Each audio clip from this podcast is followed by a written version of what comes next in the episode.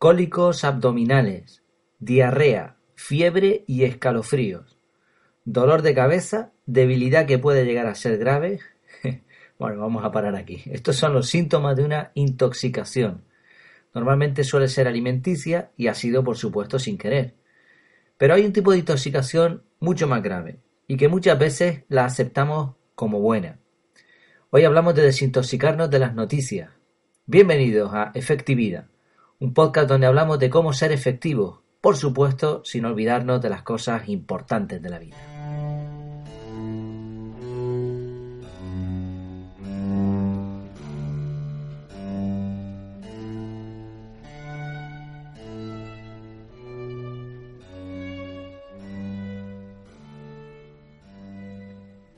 Bueno, antes de comenzar con el tema en sí, pedir disculpas por la voz. Estoy fañoso, resfriado con gripe. No, bueno, no sé lo que tengo, pero estoy fatal. Eh, dos cosas positivas, eso sí. Una, paso al siguiente nivel de podcaster. no hay podcaster que se precie que no haya grabado un episodio con algunos problemas de voz. Así que nada, vamos allá, vamos a intentarlo. Y luego otra cosa positiva, y es que estas son las ventajas de, trabajar, bueno, en mi caso no es un trabajo, pero de, hacer este tipo de, de productos desde casa, que aun estando un poco enfermo, pues puedes hacer bastantes cosas que no podrías hacer si tuvieses que conducir, salir a la calle y todo eso. De hecho, hoy no, no he trabajado, he pedido permiso a la empresa y, estoy en casa vagueando un poco, aunque muy aburrido, con ganas de salir. Bueno, que me ligo. Vamos allá con el tema. Desintoxicarse de las noticias. En un post titulado La falacia de la información, en la página efectividad.es, hice referencia hace poquito a una anécdota que nos sucedió estando visitando unos amigos en Londres. Resulta que les comentamos de los atentados terroristas que había, que había habido recientemente y no sabían nada del tema. Y sin inmutarse, claro, yo le, pedí explicaciones y digo, pero bueno, ¿cómo es posible que no te hayas enterado? Y sin inmutarse, la, nuestra amiga nos dijo, es que nos hemos desintoxicado en las noticias de hace tiempo. Se me quedó grabada esta frase y hace poco, hace poquito, escuchando un podcast de Matías Pantaloni que hablaba sobre por qué él no escuchaba las noticias, pues recordé esto y ahora pues tengo la oportunidad de hablar del tema desde el punto de vista de la efectividad sin olvidarse de las cosas importantes de la vida como intentamos hacer aquí. Cuando puse en el buscador de Google eh, para investigar un poquito sobre el tema ¿por qué no escuchar noticias? puse por qué separado y automáticamente lo corrigió. Seguramente pensaba que era un error, porque esto de por qué no escuchar noticias le sonaría raro a mucha gente. Y es que la mayoría te diría que hay que estar al día. No estoy en contra de estar al día, pero hay que hacerlo de forma efectiva. De hecho, quizá muchos piensen que esto de la intoxicación y que sea tan grave es un poco exagerado. Pero reflexiona por un momento en algunos problemas de las noticias actuales. El primer problema es que la información que nos presentan no es del todo fiable. ¿Tú te crees todo lo que te dicen? Claro que no. Pero bueno, si nos lo dicen las noticias, en la tele, en el periódico, pues no tiene por qué ser cierto.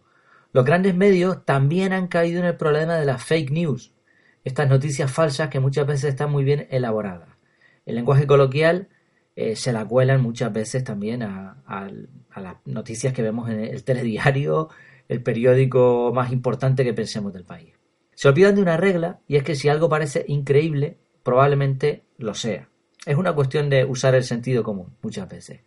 También hay que tener en cuenta de que la mayoría de las noticias tienen un perfil político o están promovidas por un gremio o por un interés comercial privado que puede ser incluso el de la propia cadena o el del propio grupo de televisión o de periódicos, que además suelen ser los mismos. Se critica libremente a personajes, se hace a veces una caza de brujas, como se dice entre comillas esta expresión, por supuesto siempre evitando términos jurídicos que nos lleven a la cárcel. Tú puedes decir, supuestamente ha matado a 200 personas, que no pasa nada, pero si se te olvida la palabrita, puedes ir a la cárcel si te denuncian. Otra gran cantidad de noticias puede que nos interese o no, pero igualmente viene en el paquete así que la vas a tener que escuchar si quieres estar al día. El resultado es que nuestro cerebro piensa que está nutrido con información, pero esta no es de buena calidad. Nuestro cerebro se va llenando de información que carece de utilidad o que no nos concierte para nada. No nos importa realmente. Cuando esto pasa durante mucho tiempo, en términos de alimentación, cuando comemos comida basura, hay que desintoxicarse. Y lo mismo sucede con las noticias. Hay un post de la página saludnutricionbienestar.com en donde habla de el profesor de las investigaciones del profesor Rolf Dobelli. Está lleno de frases demoledoras. Este señor compara el efecto de las noticias en el cerebro con el efecto del azúcar al cuerpo. Los titulares de los medios informativos pueden ser como caramelos que nos tomamos de forma ilimitada. Una pregunta interesante que hace este post es, de entre las 10.000 noticias que haya escuchado en el último año, da por sentado esta cifra, ¿no? Me imagino que igual, pues sí, igual en un año escuchamos 10.000 noticias, o más a lo mejor. Dice, de entre estas noticias, cite una que le haya ayudado a tomar una decisión más acertada en el ámbito privado o laboral. Pensé en esto, hice este ejercicio de reflexión y creo que la única noticia que me interesa saber es cuándo presentar la declaración de Hacienda, hacerlo lo antes posible para que me devuelvan lo que me han quitado en el año. Bueno, es broma, seguramente hay a lo mejor más de una, pero no, no serán muchas, ¿no? Otro de los problemas con las noticias es el peligro de la apreciación del riesgo. Este mismo profesor pone un ejemplo muy interesante. Imaginemos la siguiente noticia. Un coche pasa sobre un puente, el puente se viene abajo. ¿Cómo aborda la prensa la noticia? Pues si el conductor sale con vida, seguro que en la noticia va a salir este señor hablando en el telediario de la noche. ¿Por qué? Porque esto es algo excitante para el espectador. Va a sentir emociones fuertes al escuchar el testimonio de esta persona que se ha salvado de forma casi milagrosa. A dónde se dirigía, en qué estaba pensando, lo que sintió, yo qué sé, su familia, etc. Y además, no nos olvidamos de que para el periodista esta es una información muy golosa, muy fácil, rápida y barata de producir. La información realmente útil que se, había, se habría podido extraer de lo sucedido sería la solidez del puente, por qué se cayó, su estructura, el riesgo de que algo semejante ocurriese y cómo protegernos. Pero esto, por supuesto, es algo demasiado complicado de analizar y explicar en las noticias y, sobre todo, no vende. Más cosas. Por culpa de las noticias, nos afecta el que haya un atentado terrorista en cierto lugar del mundo, pero no nos enteramos acerca de un bombardeo en un lugar parecido o igual. Por culpa de las noticias nos puede dar miedo a volar al ver un accidente aéreo, mientras que otros problemas más graves y sus posibles soluciones no son tratados porque no interesan a la sociedad, según estos medios, por supuesto. En las noticias no te dicen, hoy vamos a ver cómo hacer un presupuesto, ni esto ni nada parecido. ¿Y qué decir de las imágenes que aparecen en el noticiario? Explosiones, peleas brutales, atracos con armas de fuego, cadáveres. Si pusiésemos un, uno de estos simbolitos. Aquí en España se pone un simbolito con la edad mínima para ver un contenido. Esto, si, viésemos esto en una película, esa película sería para mayores de 18 años seguro. Sin embargo, en las noticias, pues las ven niños sin ningún problema. Niños y adultos por igual, personas que son más sensibles que otras. El resultado es que cada vez nos hacemos más insensibles ante el dolor humano. No les importa, por supuesto, a los productores. De hecho, tienen una filosofía. Si hay sangre, vende. Por cierto, un dato curioso ya para colmo. La mayoría de las imágenes, más de la mitad, que aparecen en este tipo de noticias, son de archivo. O sea que ni siquiera son de la noticia en sí. Por si fuera poco, este tipo de noticias nos llegan de otras partes del mundo, otras partes del país, por lo que se escapan a nuestra área de influencia. Esta área de influencia es lo que nosotros podemos hacer. Nuestra influencia, lo que nosotros podríamos resolver. Un ejemplo. He cogido el periódico de El País del día de hoy quitando la publicidad y por orden, estas son las noticias que aparecen. Las primeras, las más arriba, dice el rey Acolau, yo estoy para defender la Constitución y el Estatuto. Bueno, pues nosotros vivimos en Canarias, aparte de que yo no entro en, política, pero bueno, mm, a nosotros aquí nos afecta poco, me imagino que a los catalanes y, otras personalidades sí, pero bueno, ah, esta es la primera noticia. La segunda relacionada, el jefe de los Mossos admite ante el juez que el dispositivo 1O, 1 de octubre me imagino, era insuficiente. Bueno, habría que ver si esto es realmente así, qué es lo que ha dicho, cuáles son las declaraciones, etc. Vale, el siguiente, detenido el presunto autor del doble crimen del pantano de, Susqueda. Ahí está la palabrita, presunto autor. En la siguiente, dice un poquito más abajo, eh, Josdi Magenti remató en el suelo y por la espalda a su exmujer en 1997. Claro, como esto fue juzgado, ya no hace falta poner presunto. Es curioso la, matización de estas palabritas. Y ya pasamos a más noticias, más pequeño. Por cierto, yo no sé dónde está el pantano de Susqueda. Me imagino que a los familiares de, las dos personas que encontraron ahí, ¿no? En ese pantano, pues les afectará esta noticia. Pero también estoy seguro de que habrán sido informados de una forma mucho más sensata que esta. Vale, seguimos, más noticias, más en más pequeños, más titulares más pequeñitos. Rajoy, habrá nuevo ministro de Economía la semana que viene. Vale, ok. Otro, Piqué convence a la Federación Internacional de Tenis para revolucionar, la Davis. Bueno, seguimos. A Galicia se le escapa el patrimonio de los francos. el argumento de Pedro. Eh, y, seguimos más abajo. ¿no? Ya no es que nos, nos interese o no estas noticias. Estas son las más arriba de todas. La pregunta es, ¿tú puedes hacer algo con todo esto? ¿Puedes evitar que Rajoy nombre un nuevo ministro de Economía la semana que viene? No. Es decir, no podemos hacer nada con respecto a la mayoría de las noticias que, escuchamos. Y esto, si, lo piensas, es muy frustrante.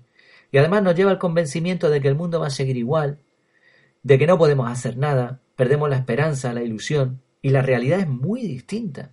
Con salir a la calle y hablar un poco con la gente real, la gente de carne y hueso, te das cuenta de que sí puedes ayudar de muchas maneras efectivas. Pero ahí no queda la cosa. Según algunos estudios, escuchar malas noticias debilita el sistema inmunológico, aumenta el estrés, incluso llegando a estrés crónico, perjudica la digestión, le hace más proclive a las infecciones, etcétera, etcétera. ¿Nos, suena esto con la introducción que hemos hecho al capítulo de hoy? Claro, es que, es que hasta físicamente es una intoxicación. El cuerpo, la mente, no está preparada para escuchar tantas noticias negativas. Y por supuesto, escuchar noticias negativas nos va a hacer ser negativos. Y me hace gracia estos titulares de que las noticias malas nos hacen daño. ¿Tú has escuchado noticias positivas? Aparte de que tu equipo favorito haya ganado en el deporte favorito tuyo, que eso será positivo. Aparte de eso, noticias positivas. No, la mayoría son noticias malas, ¿no? O de famosos que no son ni buenas ni malas. Es evidente que nuestro cerebro no, no está preparado para escuchar tantas noticias malas, para llenarse de esto. Algunos expertos hablan ya de la adicción a las noticias a estar enganchado a esa realidad paralela y quedarse al tanto de lo que pasará finalmente. Este efecto del cerebro es curioso. El cerebro quiere solucionar problemas y quiere saber qué es lo que va a pasar al final. Y las noticias hacen que los problemas de otros pasen a ser tuyos. Me hizo recordar un monólogo de un humorista canario que habla de la típica cotilla del pueblo que va a visitarte a tu casa, le ofreces unas croquetillas, mientras se las va comiendo te cuenta todos los chismes del barrio y al final te has quedado sin croquetas y con toda la porquería que te ha echado encima eh, esta persona que se va por la puerta de tu casa tranquila porque se ha desahogado un montón. Tú te has quedado con todo eso. Pues eso hacen las noticias muchas veces. Te hacen creer que el problema tiene que ver contigo, mientras el que la da se levanta de la silla y continúa con su vida. Por cierto, hemos hablado del efecto de las noticias, de algunos, algunos de los malos efectos de las noticias en un adulto. Multiplica esto en el caso de los niños. En resumen, Escuchar las noticias es acostumbrar a la mente a la información, a información basura, que no requiere de nuestro esfuerzo. Ahora bien, ¿cómo desintoxicarse de las noticias? Pues sencillo, dejemos de ver las noticias, dejemos de comprar el periódico, sustituyamos estas cosas con comer o cenar en familia mientras hablamos. Hablamos de cómo les ha ido el colegio a los niños, cómo nos ha ido el día en el trabajo, al principio puede ser raro, pero con el tiempo nos acostumbraremos y lo raro va a ser poner la televisión y ver las noticias del mediodía o de la noche. En Internet quitemos los marcadores de Internet de las noticias.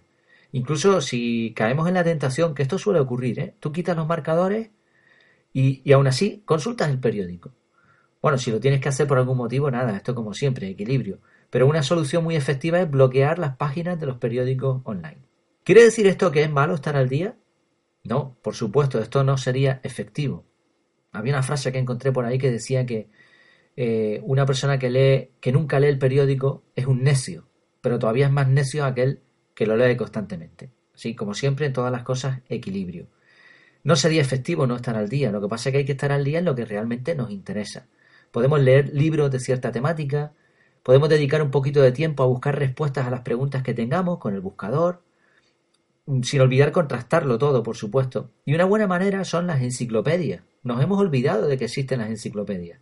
Están en Internet enciclopedias muy buenas, páginas especializadas en las cuales podemos confiar en su contenido, blogs de autores en los que pues hemos visto que, que hablan de cosas interesantes que realmente nos afectan. Y por supuesto no voy a dejar de mencionar aquí el contenido, el excelente contenido de los podcasts, que además podemos escucharlo mientras hacemos otras cosas, como es el caso de este. La idea es elegir lo que escuchamos, no que elijan por nosotros lo que ellos creen que a nosotros nos conviene. Por cierto, si alguien tiene dudas de que desintoxicarse de las noticias no sea efectivo, un último dato. Si escuchamos las noticias del mediodía, las de la noche, y leemos el periódico en papel y online, vamos a poner al menos algunas cosas de estas, se nos puede ir una hora al día.